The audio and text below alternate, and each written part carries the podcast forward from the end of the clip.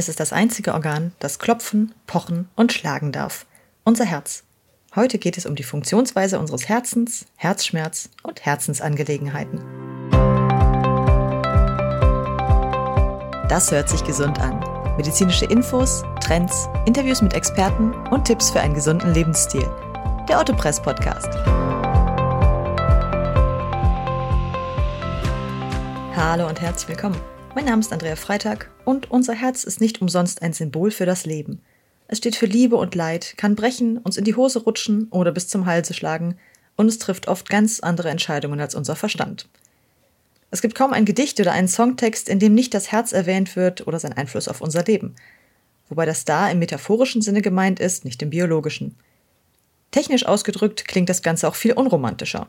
Da ist unser Herz nämlich eine Druck- und Saugpumpe. Rund 250 bis 325 Gramm schwer, pumpt es in der Minute 4 bis 6 Liter Blut bis in den letzten Winkel unseres Körpers. Das ist eine ziemliche Strecke, denn alle Blutgefäße eines einzelnen Menschen am Stück hätten schon eine Länge von gut 10.000 Kilometern. Das Herz selbst ist ein komplexes Muskelgebilde, das lebenslänglich arbeiten muss. Nur nachts im Schlafe, wenn alles etwas heruntergefahren wird, darf es mal langsamer schlagen. Aber ganz aufhören sollte es, wortwörtlich bis zu unserem Lebensende, nie.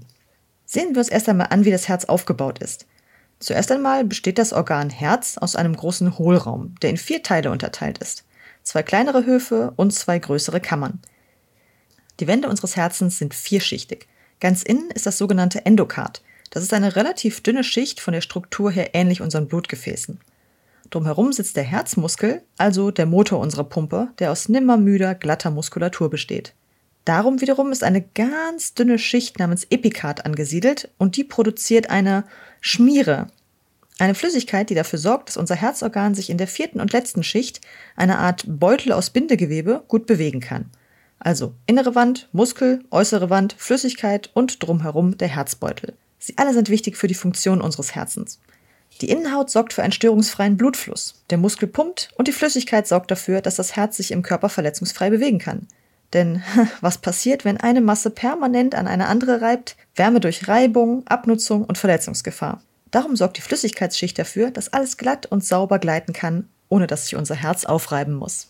Das menschliche Herz schlägt rund 70 Mal pro Minute, 100.000 Mal am Tag, 365.000 Mal im Jahr, durchschnittlich fast 30 Milliarden Mal im Leben. Zum Vergleich, das Herz eines Hundes schlägt, also je nach Alter und Größe natürlich, zwischen 70 und 120 Mal pro Minute, und wenn Herrchen dann mit der Leine kommt und das bedeutet Gassi gehen, das ist natürlich toll, dann können es doch rasch 160 Schläge pro Minute sein. Aber das ist kein Vergleich zur Maus.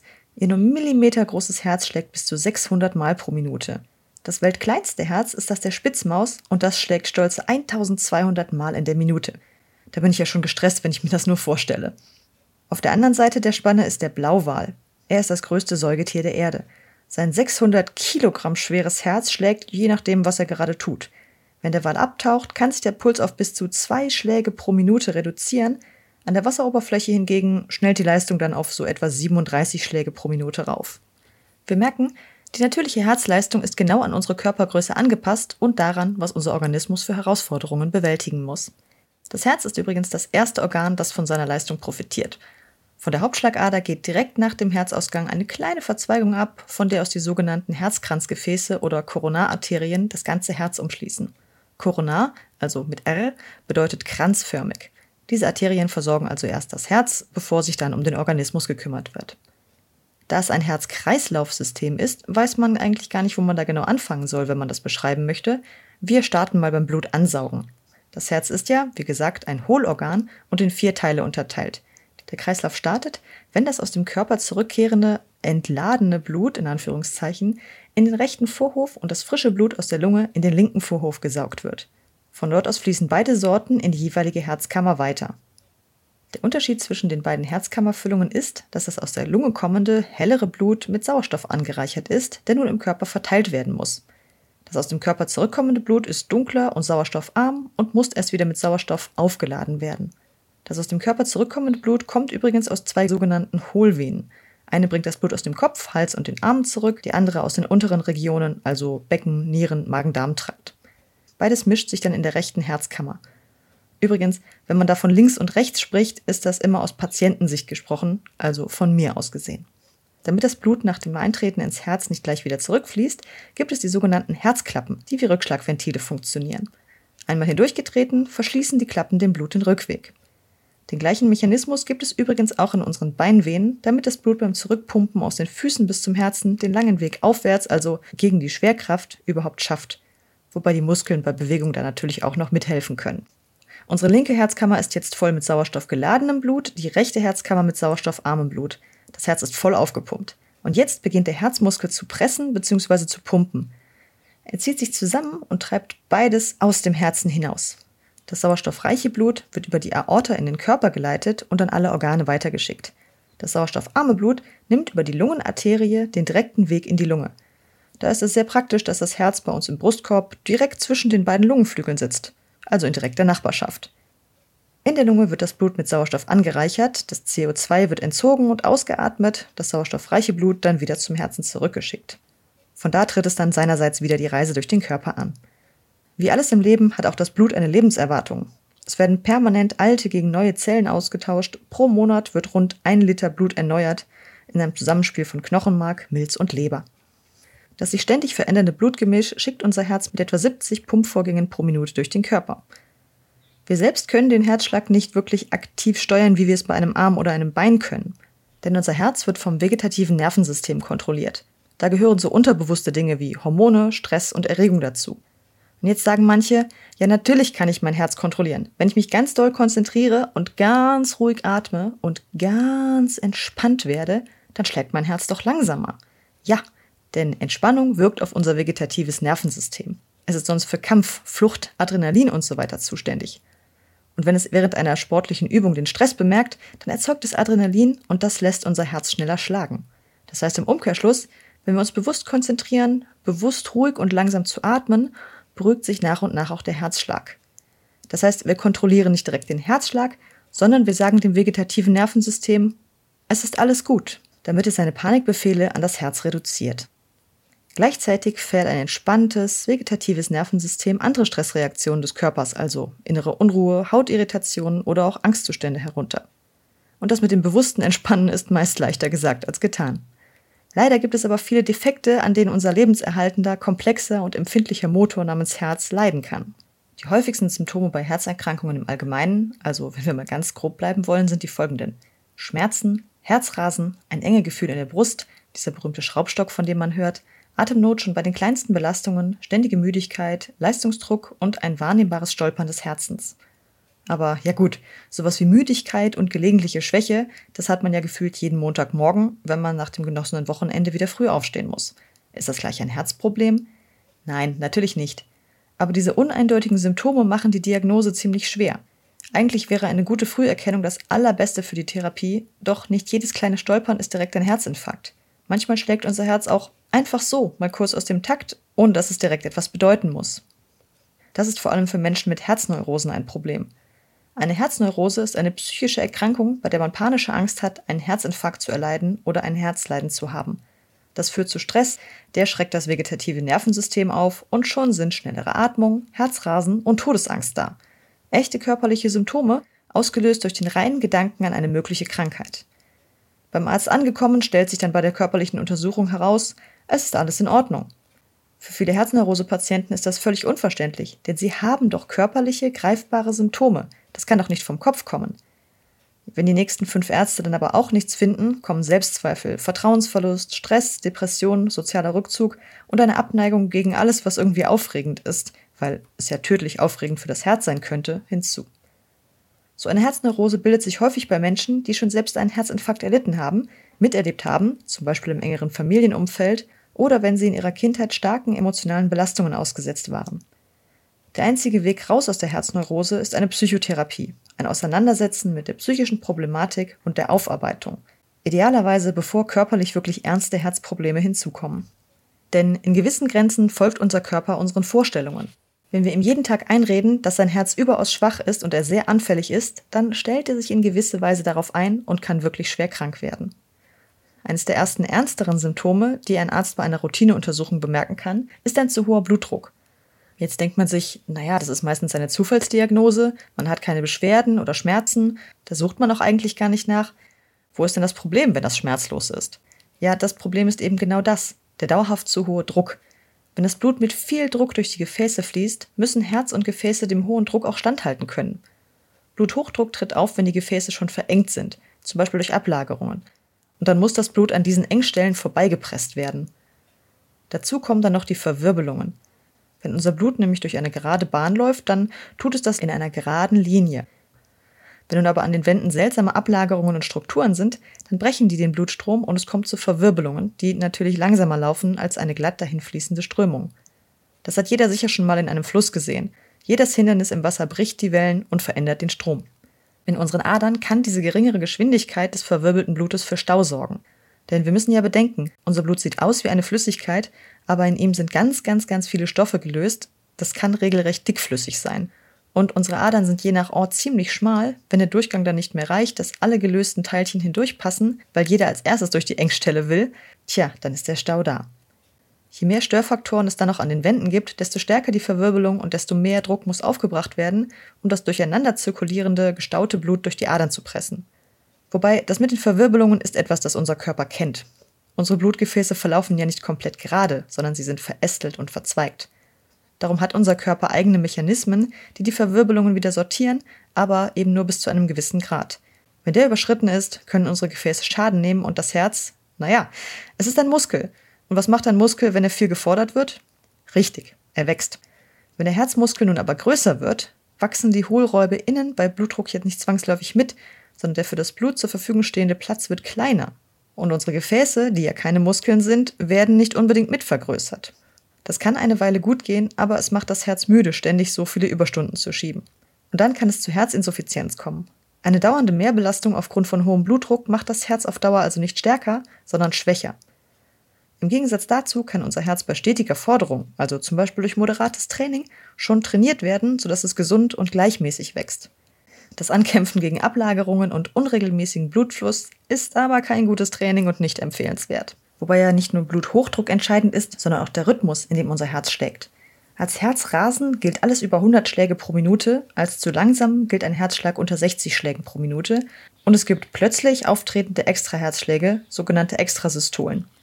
Wenn die Herzfrequenz zu hoch oder zu niedrig ist, kann nicht genug Blut in den Körper gelangen, uns wird blümerant, wir werden müde, können nicht mehr klar denken und schließlich kommt die Ohnmacht. Wenn der Rhythmus des Herzens gestört ist, dann liegt das meist am sogenannten Sinusknoten. Er ist quasi der Taktgeber. Der, der ganz vorne im Ruderboot sitzt und durch elektrische Signale immer Schlag, Schlag, Schlag ruft, wenn er vom vegetativen Nervensystem die Befehle dazu bekommt. Er koordiniert, wann und wie sich das Herz zusammenzieht und ausdehnt und reagiert dabei auf unsere Umwelt. Wenn wir schlafen, wird der Rhythmus reduziert. Wenn wir aber nervös sind, viel Kaffee, Drogen oder Alkohol konsumieren, Fieber haben oder exzessiv Sport treiben, dann geht der Puls gewaltig nach oben. Und natürlich reagiert der Sinusknoten, wenn im Körper etwas nicht stimmt.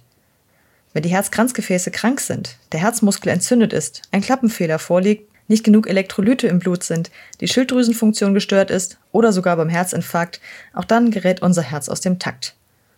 Beim Vorhofflimmern schlägt das Herz bis zu 350 Mal pro Minute. Beim Vorhofflimmern bis zu 600 Mal. Im Vergleich zu den normalen 70 pro Minute ist klar, das ist lebensbedrohlich und muss sofort behandelt werden. Hier reden wir nicht von, das muss der Arzt mal prüfen, sondern von Notfall, Krankenhaus. Und zwar sofort. Sonst können Embolie, Schlaganfall oder Herzinfarkt uns entscheidende Körperfunktionen nehmen oder auch das Leben kosten. Was der Arzt im Krankenhaus benutzt, wenn ein Herz stillsteht, haben wir schon dutzende Mal im Fernsehen gesehen. Den Defibrillator. Ein extrem starker elektrischer Impuls wird in den Körper gejagt, der unterbricht ganz kurz die Verbindung zwischen Herz und Sinusknoten. Auf den Sinusknoten wirkt das wie eine wachrüttelnde Ohrfeige bzw. ein Neustart in der Hoffnung, dass er nun wieder den normalen Rhythmus befiehlt. Übrigens, so dramatisch wie im Fernsehen ist das dann in der Realität nicht. Und der Defibrillator wird auch nicht bei Herzstillstand angewendet, sondern beim Vorhofflimmern. Wer jetzt ein Kandidat für chronische Rhythmusstörungen ist, also bei dem der Sinusknoten und sein Kollege der AV-Knoten zu oft Störsignale senden, dem wird oft ein Herzschrittmacher eingesetzt. Das ist ein sehr kleiner Defibrillator, der direkt in den Körper eingepflanzt wird und registriert, wenn die Signale mal wieder seltsam werden und dann mittels elektrischer Impulse gegensteuern kann. Da dieser Herzschrittmacher aber ein in den Körper eingebautes elektrisches Gerät ist, ändert er das Leben der Betroffenen gewaltig. Zwar können weiter Handys, MP3-Player, Elektroautos und andere Geräte benutzt werden, aber zum Beispiel kabellose Ladestationen, Metalldetektoren im Laden oder auch die Untersuchungen im MRT, ach, die sind dann so eine Sache. Meist wird empfohlen, einen Mindestabstand einzuhalten, vor allem zu starken magnetischen oder elektrischen Quellen. Einfach um auf Nummer sicher zu gehen und den Schrittmacher nicht unnötig aus dem Takt zu bringen. Man sollte also nicht mit dem Handy in der Brusttasche genau über dem Schrittmacher ein Schläfchen halten. Wie gesagt, jeder Teil des Herzens ist komplex und irgendwie empfindlich und jeder von ihnen kann erkranken. Die Herzinnenhaut, also die innere Hautschicht des Herzens, inklusive der Herzklappen, die auch dazu zählen, können ebenfalls erkranken. Defekte an der Herzinnenhaut können entweder infektiöse oder nicht infektiöse Ursachen haben. Wenn sich Bakterien ansiedeln, zum Beispiel wenn man eine Erkältung verschleppt oder auch nach einer Streptokokkeninfektion im Kindesalter, können sich Entzündungen bilden. Die können natürlich auch wieder abheilen, aber häufig hinterlassen sie Narben. Und genau wie bei unserer Haut auf dem Körper ist das Narbengewebe auf der Herzinnenhaut niemals so glatt und geschmeidig wie das Original. Im Herzen kann eine solche Vernarbung die Funktion der Rückschlagventile, also der Herzklappen, beeinträchtigen, sodass sie nicht mehr komplett schließen und schon sackt das Blut zurück. Wenn es dann zu Rückstaus kommt, können sich Blutgerinnsel bilden und je nachdem, wo dieser Rückstau ist, kann das zum Lungenödem, Blindheit, einer Beininfektion oder einem Schlaganfall führen. Manche Menschen leiden noch unter angeborenen Herzerkrankungen, doch das betrifft nur knapp ein Prozent der Neugeborenen, zum Beispiel wenn die Klappen nicht richtig entwickelt sind oder das Herz ungleichmäßig schnell wächst. Den Herzklappendefekt nennt man Endokarditis. Wenn er durch Bakterien verursacht wird, wird mit Antibiotika behandelt, mindestens vier bis sechs Wochen. Es kann auch sein, dass die Herzklappen durch die Entzündung so stark beschädigt wurden, dass sie nicht mehr ausreichend funktionieren. In dem Falle werden meist künstliche Herzklappen als Ersatzteil eingesetzt, um auf lange Sicht eine Herzinsuffizienz und deren Folgen zu verhindern. Und dann gibt es dann noch den Herzbeutel, in dem das Herz ja zu Hause ist, die vierte äußere Schicht. Auch hier können sich Infektionen bilden, vor allem als Folge von Bakterien- oder Virenbefall, Herzinfarkten oder als Nebensymptom von Tumoren im Brustraum. Als erstes bemerken Betroffene starke Schmerzen im Brustkorb und Atemstörungen. Auch der Herzbeuteldefekt hat eine hohe Gefahr, verschleppt zu werden, da die Symptome anfangs kaum zu spüren sind. Nun gibt es diese Herzbeutelentzündung in der trockenen und der feuchten Variante. In der trockenen Variante ist die Flüssigkeitsproduktion gestört – wir erinnern uns, das Herz ist ja von Flüssigkeit umgeben, damit es im Herzbeutel gleiten kann. Bei der trockenen Herzbeutelentzündung ist es schlicht zu wenig davon. Das trockene Aneinanderreiben der Hautflächen des Herzens kann man dann sogar hören und es ist ziemlich schmerzhaft. Meist startet die Infektion trocken und wird dann zur feuchten Herzbeutelentzündung, denn unser Körper will diese Reibung ja gar nicht haben und produziert verstärkt Flüssigkeit als Ausgleich. Wenn es dann aber zu viel Flüssigkeit ist, sammelt sie sich im Herzbeutel. Das zusätzliche Volumen drückt auf das Herz, das jetzt noch mehr pumpen muss, um die gleiche Leistung zu erbringen. Dann drückt die Flüssigkeitsansammlung auch noch auf die Lunge, was die Atmung schwerer macht. Ja, es ist besser, wenn das schnell beseitigt wird, denn sonst droht Herzinsuffizienz, weil der Muskel sich überanstrengen muss. Apropos Muskel. Auch der Herzmuskel kann sich entzünden. Das nennt man dann Myokarditis. Diese Entzündungen kommen meist von einem verschleppten bakteriellen oder viralen Infekt, nur in seltenen Fällen kann es medikamentöse oder allergische Ursachen geben. Manche Herzmuskelerkrankungen werden aber auch genetisch weitergegeben, zeigen sich aber erst später im Leben. Andere kommen von Drogen oder Vergiftungen, Autoimmunerkrankungen, Entzündungen oder Tumoren oder wie früher durch Skorbut, also Vitaminmangel. Auch hier sind Kurzatmigkeit, Schmerzen und ein unregelmäßiger Puls die klassischen Symptome. Da sehen wir auch den Nachteil der engen Nachbarschaft von Lunge und Herz was uns hilft, weil das Blut schnell mit Sauerstoff angereichert werden kann, kann uns auch zum Verhängnis werden. Denn wenn das Herz von einer Krankheit befallen ist, kriegt die Lunge oft auch was ab und umgekehrt. Und das verschlechtert wiederum die Sauerstoffsättigung des Blutes und damit die Leistung des gesamten Herz-Kreislauf-Systems. Wenn der Herzmuskel schwächelt, kann das geistige Verwirrung, ein Wegdämmern, bläuliche Verfärbung von Fingern und Zehen und den Rückstau von Flüssigkeit im Lungengewebe zur Folge haben. Dadurch wird dann wiederum die Atmung schwerer, das Herz rast. Idealerweise findet man die eigentliche Ursache, bevor das Herz sich an die seltsamen Überforderungen anpasst oder Schaden nimmt. Wenn der Muskel aber immer wieder aus dem Takt gerät, bleiben nur Herzschrittmacher oder, wenn sich denn rechtzeitig ein passendes Spenderherz findet, die Herztransplantation.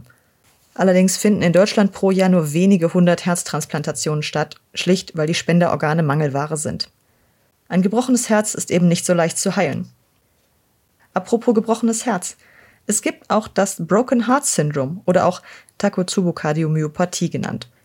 Symptomatisch ist es nicht von einem echten Herzinfarkt unterscheidbar und tritt überdurchschnittlich häufig bei Frauen über 60 auf, kann im Gegensatz zum Infekt aber auch wieder von alleine ausheilen.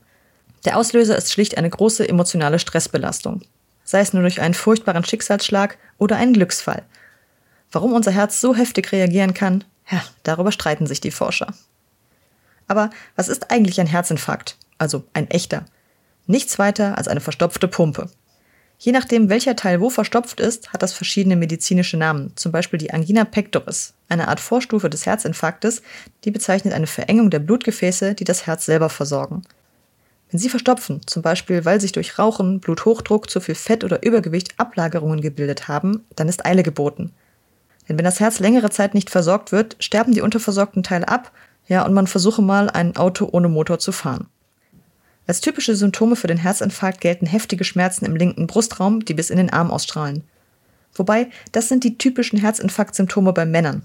Erst in den letzten Jahren wurde festgestellt, dass Frauen teilweise völlig andere Symptome haben, zum Beispiel starke Schmerzen im Oberbauch oder Atemnot. Da viele Jahrzehnte nur an Männern geforscht wurde, werden die vom Schema abweichenden Symptome bei Frauen nicht immer erkannt, wodurch sie oft viel später ins Krankenhaus eingeliefert werden. Und das bei einer Krankheit, bei der jede Minute zählt, wenn man bleibende Schäden verhindern will. Also, ein Herzinfarkt ist, wenn die Herzkranzgefäße verstopft sind, der Herzmuskel keinen Sauerstoff mehr bekommt und darum stehen bleibt. Das bedeutet Tod, also müssen die Umstehenden schnell handeln mit dem, was sie im Erste-Hilfe-Kurs gelernt haben. Krankenwagen rufen und dann das stehengebliebene Herz reanimieren. Zweimal mit überstrecktem Hals in Mund oder Nase beatmen, dann 30 Mal feste mit gestreckten Armen auf den Brustkorb drücken. Zum Beispiel zur Melodie von Stayin' Alive von den Bee Gees. Und wenn man aus dem Takt kommt, völlig egal. Nur weitermachen, nicht aufhören, egal was passiert. Klar kann man die Funktion eines echten Herzens nicht voll übernehmen, aber man kann den Körper notdürftig weiter versorgen, bis der Krankenwagen kommt. Der Notarzt kann mit Blutgefäß erweiternden Medikamenten und Sauerstoff behandeln. Später im Krankenhaus stellen sich dann Fragen nach Stent, Bypass-Operation oder Reanimation mit Defibrillator. Auf der Straße ist es viel einfacher. Erste Hilfe kann Leben retten. Denn alle Körperteile, die nicht regelmäßig mit Blut versorgt werden, sterben ab. Durch die Herzdruckmassage können die Folgen davon, zum Beispiel geistige Ausfälle oder der Verlust von Gefühl in Armen und Beinen, vermieden werden. Vom Abwenden des plötzlichen Herztodes ganz zu schweigen. Idealerweise sollte es natürlich gar nicht so weit kommen und jeder muss sich um sein Herz irgendwo selber kümmern. Als Risikofaktoren gelten Rauchen, Übergewicht, Cholesterin, Diabetes, Bluthochdruck und Bewegungsmangel. Ein überlastetes Herz ist genauso gefährdet wie ein unterfordertes Herz. Tja, immer diese blöde goldene Mitte, die es zu erreichen gilt. Denn sonst droht, wie eben schon mehrfach angedroht, die Herzinsuffizienz. Das Herz, das nicht mehr seine volle Leistung erbringen kann, bringt nicht nur Einschränkungen im Alltag mit sich, sondern erhöht das Risiko von plötzlichem Herztod oder Schlaganfall enorm und verkürzt die Lebenserwartung. Wir brauchen unser Herz einfach. Je nachdem, welche Seite geschwächt ist, spricht man dann von einer Rechtsherzinsuffizienz oder Linksherzinsuffizienz. Ist die linke Seite betroffen, wird das frische Blut nicht anständig in den Körper gepumpt und staut sich im Herzen, ist die rechte Seite betroffen, staut sich das Blut im ganzen Kreislauf zurück. Verständlicherweise drückt es dabei dann auf Gewebe und Organe. Beides ist nicht gut, denn da das Herz dennoch seine 100% leisten will, versucht es immer mehr und mehr und verausgabt sich dabei. Um dem entgegenzuwirken, werden Menschen mit Bluthochdruck meist Medikamente verschrieben, die entweder das Herz unempfänglicher für Stresshormone machen, wie die Beta-Blocker, oder ACE-Hämmer, die die Blutgefäße erweitern. Je nach Erkrankungsform ist eine andere Medikation nötig, denn wir wissen, alle Medikamente haben Nebenwirkungen und was bei der einen Krankheit hilft, kann andere Probleme mit sich bringen. Zum Beispiel können Blutverdünner bei verkalkten Arterien verhindern, dass sich Thrombosen bilden. Aber wenn man sich dann in den Finger schneidet oder gar innere Blutungen hat, ist das gleich ein Notfall, denn das Bluten hört von alleine nicht mehr auf. Da sitzt man dann schon öfter beim Arzt, einfach wegen einer vermeintlichen Lappalie. Aber meist ist das dann doch immer noch besser, als sich ständig zu fragen, wann denn ein vermeintlicher Pfropf das Hirn erreicht und das Leben beendet. Bei einem Schlaganfall hat sich der verhängnisvolle Pfropf bis in den Kopf vorgearbeitet und verstopft dort die Blutgefäße. Auch hier gilt, was nicht mit Blut versorgt wird, stirbt langsam ab. Und gerade im Hauptrechenzentrum, dem Gehirn, ist das alles andere als gut. Als Vorsorge gibt es eigentlich nur eins sich ausgewogen ernähren, nicht zu salzhaltig essen, auf Bewegung und Wasserhaushalt achten, achtsam sein, aber nicht übervorsichtig, vorsorgen, aber sich nicht zu sehr Sorgen machen, eben alles schön abwechslungsreich. Sowohl auf dem Teller als auch beim geistigen Input, damit man sich nicht immer alles so zu Herzen nehmen muss. Das war's für heute. Wenn euch die Episode gefallen hat, abonniert unseren Podcast, gebt ihm eure Likes, Sternchen und positiven Bewertungen. Wir freuen uns. Vielen Dank fürs Zuhören und bis zum nächsten Mal.